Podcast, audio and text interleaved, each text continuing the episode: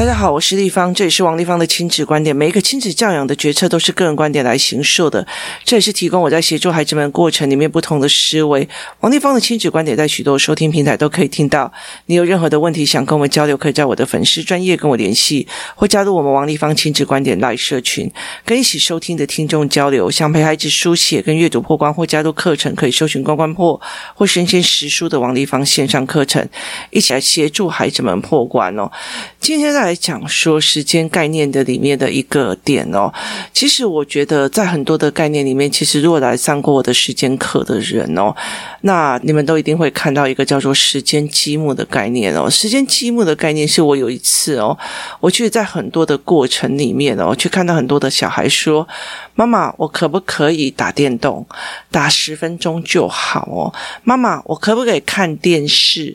我只要十分钟就好哦。妈妈。”我可不可以怎样？我只要几分钟就好哦。那我就忽然意识到了一件事情哦，妈妈决策跟不决策的思维内容，在想说，这样等一下睡觉会不会太晚？这样怎样怎样？咱会不会去弄到？这样会不会耽误到哪一个时间？我们会这样子思维。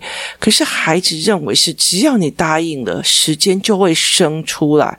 孩子的卡点在于是，他不知道时间是有限的，时间是被压制住的。所以他会认为说，只要我妈妈答应了，钱就会跑出来；只要我妈妈答应了，时间就会多出来。也意思就是说，如果我今天有二十四小时，妈妈答应了多让我半个小时的打电动，好，所以我的时间。这一天多了半个小时出来，是二十四点五小时。可是事实上是这样子的吗？不是哦。所以我那时候就发现了一件事情，在妈妈里面脑袋里面在思维这一件事情的运转，跟孩子的运转的思维逻辑完全不一样。好，所以孩子会认为说。你怎么可以不让我再多用？你为什么要让我预期落空？我本来就是很想很想怎样啊？吼，好，可是你读书，例如说你写作业，本来想说一小时写完之后，你就可以去做后面的事，让你看电视。可是问题是你没有一小时之内写完，你已经把电视的那个半小时给写过了。好，所以你拖太慢，导致半小时就没有了，是你拖的。可是他并不认为，他说你刚刚明明。说的，我说我说一小时没有好，就是这样。他认为觉得这个时间是会多出来的，是会长出来的，所以他会觉得你怎么可以让我预期落空？你怎么可以让我去做这一件事情哦？所以在那个时候，我就一直在想说，那我怎么去让孩子知道时间是一种取舍？就是。这个时间，如果我挪过来，这个时间我挪过来看电视，那我到底要取舍什么？取舍的不要读书，我取舍的我不要吃饭，或者是我取舍了我的睡觉时间延后。在妈妈的心理过程里面，当孩子说：“妈妈，我可以多看半个小时的电视吗？”他的心中在做这个取舍，孩子心中在想：“妈妈答应我就是等于爱我，没有答应我就是在找我。”麻烦，好，所以他的逻辑在这样。于是我在想，怎么把他们的逻辑打在一起？唯一的方法就是让孩子看懂这种东西的取舍。所以那个时候，我自己设计的一个叫做时间积木的东西，我自己设计了一个叫时间积木的东西，我自己去做拼凑。我找了材料，找了厂商，去做了一个非常简单的拼凑。那个时候，那个时间积木是贩卖给来参加，甚至送。给当时来参加所谓时间课程的人，然后让他们买回去去陪孩子们做。好，这怎么做的意思就是在于是说呢，我把每一样的积木全部都定义，这是睡觉时间，好，这是呃吃饭时间，然后这个时候是上课时间。好，当固定的时间都塞满了之后，不好意思，你要加一个什么时间？你要取出来哪一块积木？舍掉哪一个积木，然后取出看电视的，把它放进去，因为时间就那么多，你必须做你的选择跟抉择哦。所以在选择跟抉择的过程里面，他必须要去做这一块哦。甚至呃，那时候有很多的父母还会买的两到三组的时间积木，在那个时间积木去让他看，在某一个时间里面，我们的时间是并行的哦。这个在时间的语言的教案里面，我也有处理到这一块。所以那个时候，嗯，我其实让孩子们去取舍，你要多加什么时间，你就要做一个取舍；你要多加一个什么时间做取舍。现在讲到这个的时候，我忽然想到，我儿子好像没有做得非常的精确啊，导致他今天一直在拖延很多事情，所以我必须要重新加强。那孩子的脑袋其实记忆力并不是很好，要常常的重新给他新的概念，跟再重复一次哦。所以我们会在这中间，时间因为是线性，他每天有时间，我们会安排许多事情哦。所以很多人说，而且，小孩都不会安排时间。第一个，他时间是线性的，时间是可以被塞进去。被安排事情的概念，然后安排的东西是有取舍的，它是一定的。我今天我要安排我要读书，那我就去舍掉我妈妈带我去看电影的这一块。所以在这整个过程里面，我们怎么去协助孩子看这个，又是非常非常一个重要的一个概念哦。所以我每天是怎么安排的？我妈妈是怎么安排的？不是我妈妈要怎么做，我们要去哪？现在要去哪里？现在要去做什么？好，那你看你的。Schedule 表啊，你看你的时间表，为什么要一直一直一直的问我呢？所以这才是一个非常非常重要的概念。你不需要一直一直的问我，而是你自己要看懂你的 schedule 表哦。所以后来开始我会做时间积木，我在时间的教案里这个概念，让他们填写他们做的时间规划。我也有来让他们去看哦，什么叫做时间积木？一天只有二十四小时，你要怎么把它塞进去？我觉得。非常有趣的一件事情哦！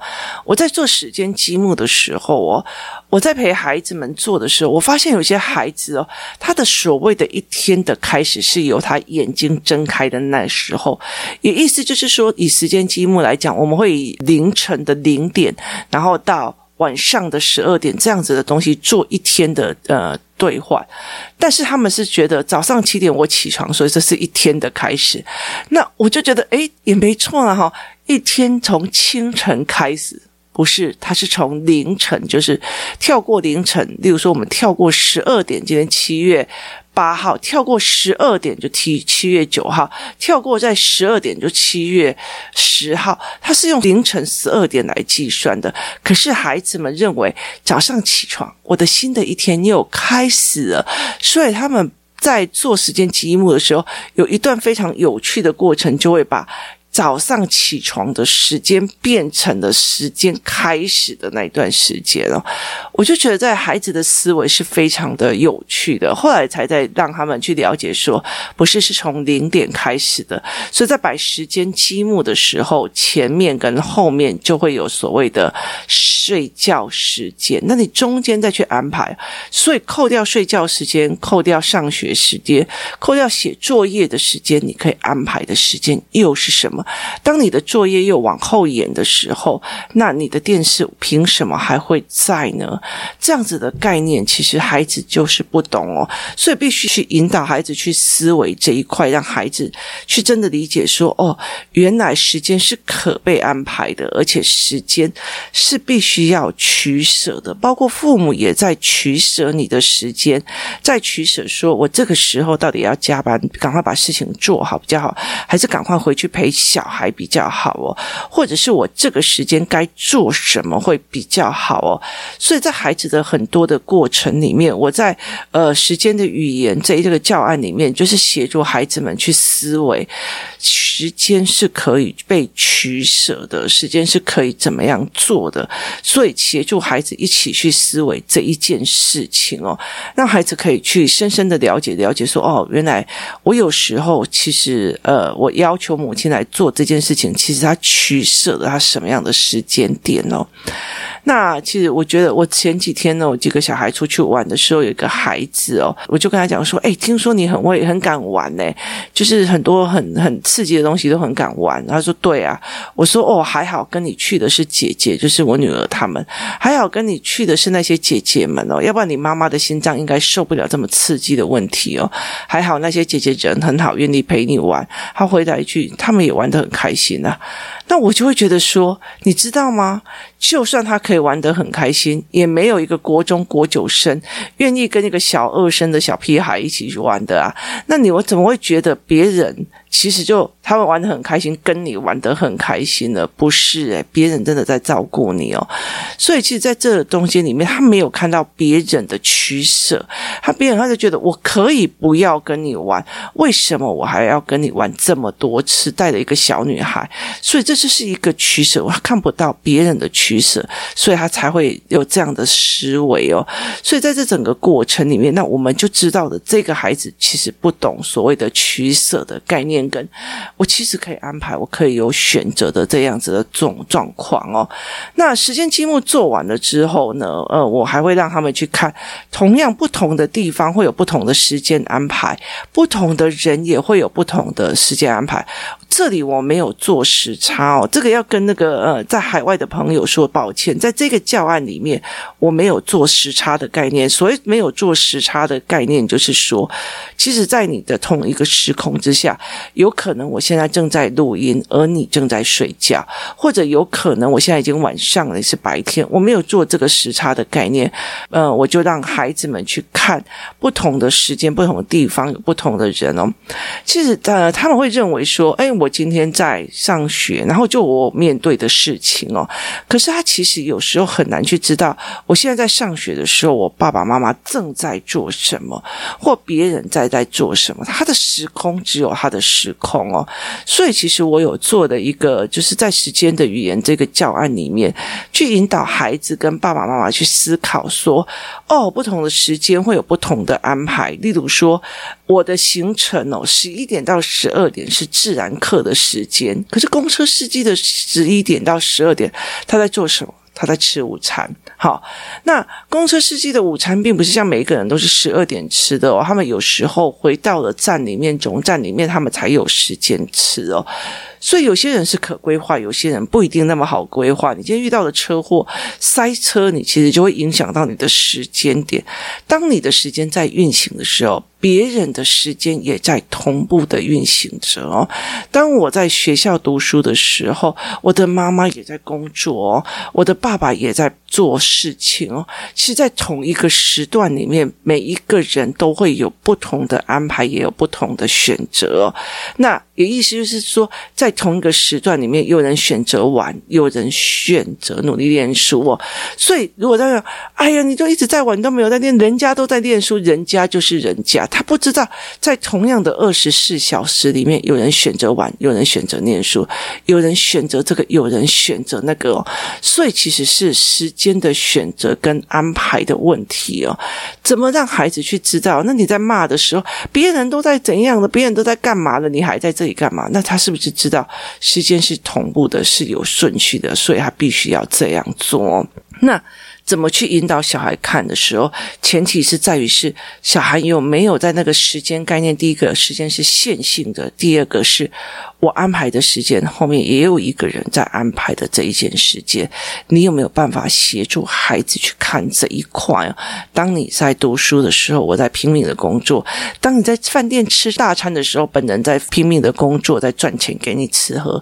所以，其实我后来有一次在看一个影片的时候哦，他在讲他的爸爸，他说他爸爸是一个农民哦，他其实比较中国东北的一个状况，然后省吃俭用的非常多，那衣服都破了啊。什么样有的没有的，那所有东西都省着要给这个女儿在用啊，然后省着给这他这样子哦，所以他那时候就觉得非常非常的呃难过，因为当他在面对黄土地的时候，这个女儿她想尽办法让这个孩子去呃大城市里面有能力读书去大城市，结果当这个爸爸正在呃就是在黄土地就是。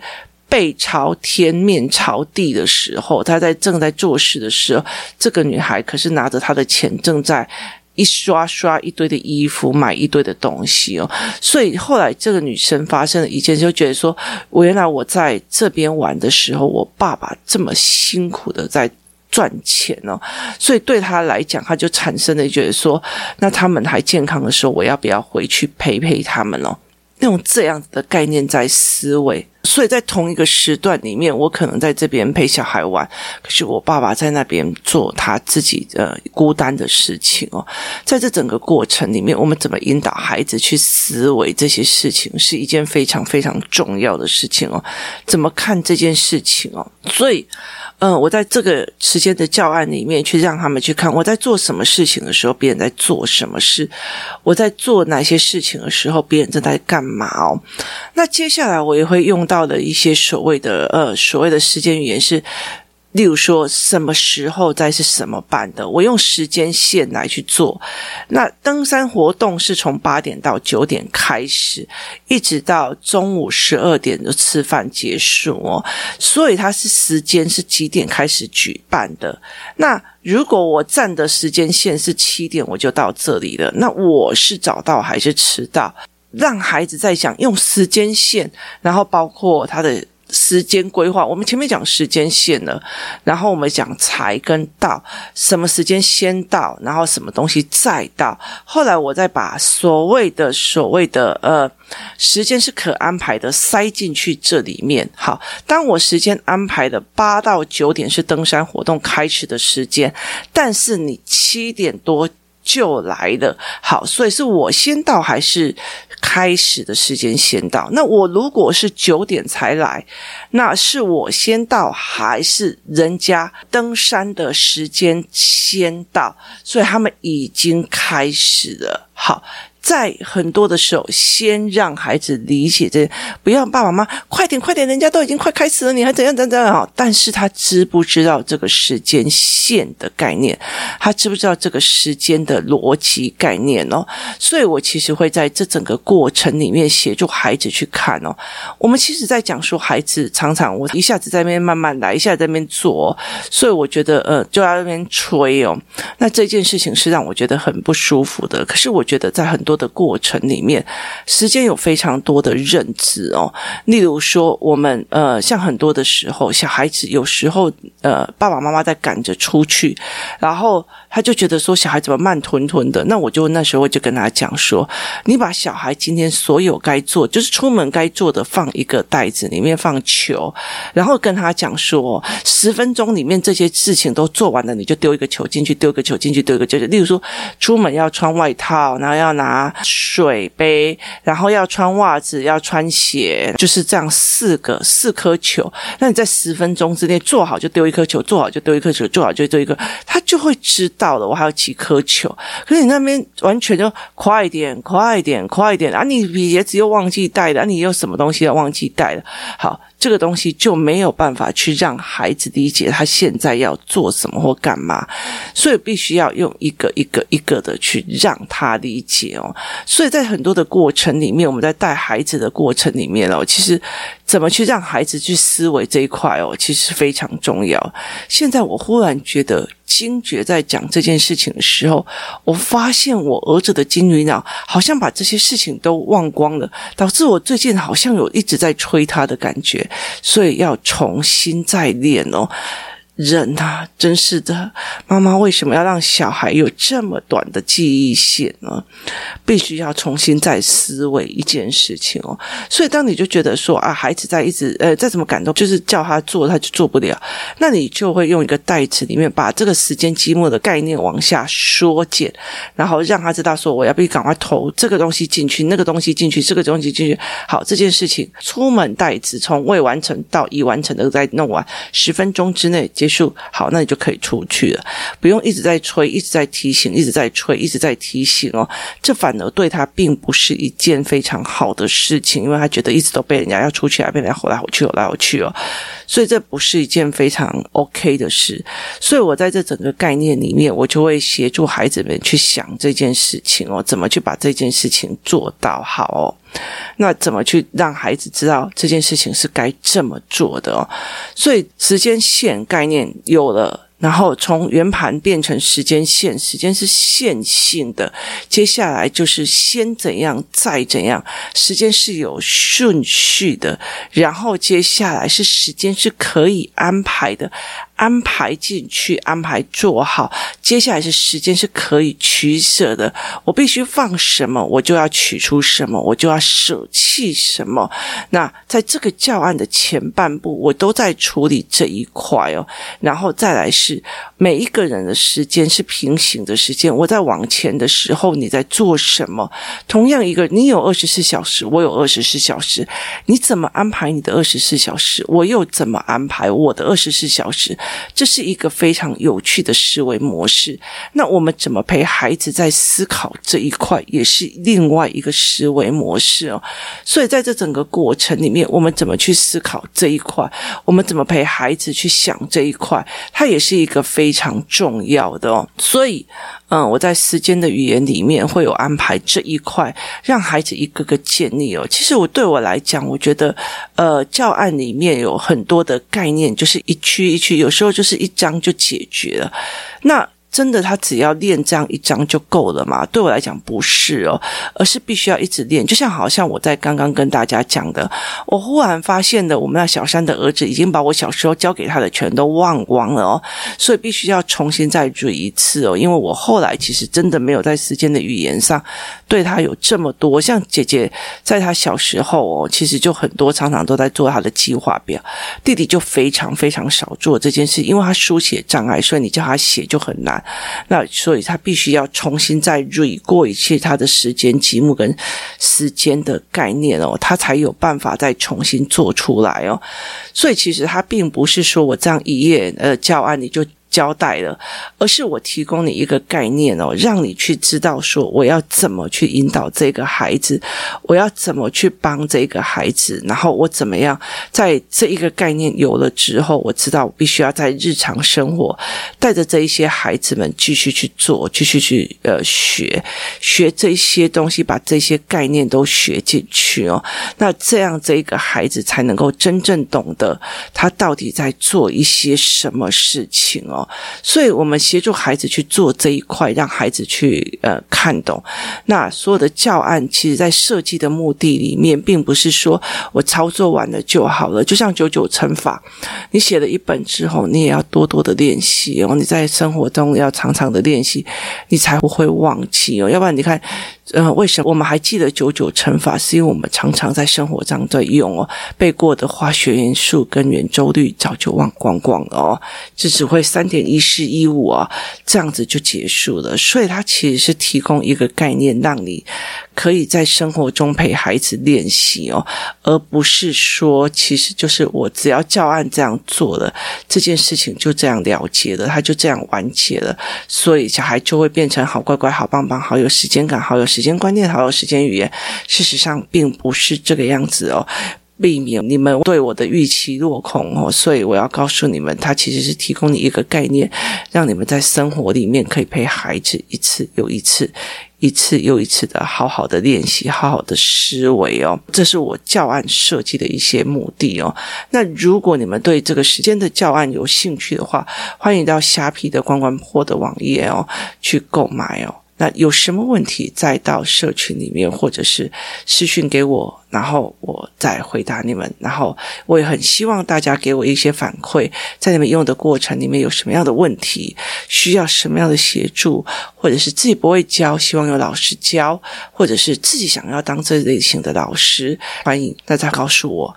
今天谢谢大家的收听，我们明天见。